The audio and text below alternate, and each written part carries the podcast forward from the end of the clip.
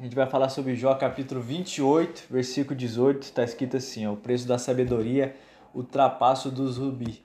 Ou seja, ele está nos chamando a conhecer a Deus. O efêmero impera na realidade dos nossos sentidos nos dias de hoje. E a busca desenfreada por coisas é a loucura dos dias pós-modernos que nós vivemos. Bens materiais são bênção de Deus, isso é indiscutível.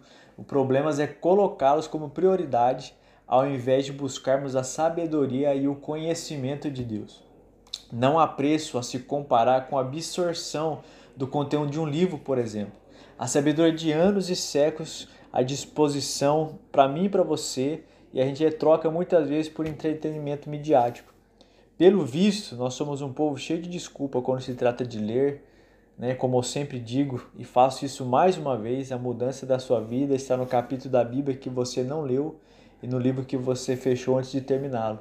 Foque na prioridade, conhecer Jesus, deguste de sua palavra, passe tempo com ela. O valor deste tesouro é incalculável. Nenhum dinheiro do mundo vale mais que o poder da palavra na sua vida. Quantas pessoas bem-sucedidas, mas analfabetas no conhecimento de Deus. O sofrimento desta vida só é vencido pela fé nas promessas de Deus, por isso precisamos conhecê-las. Como sabê-las se o livro dos livros está apenas enfeitando a estante ou a mesa da sua sala?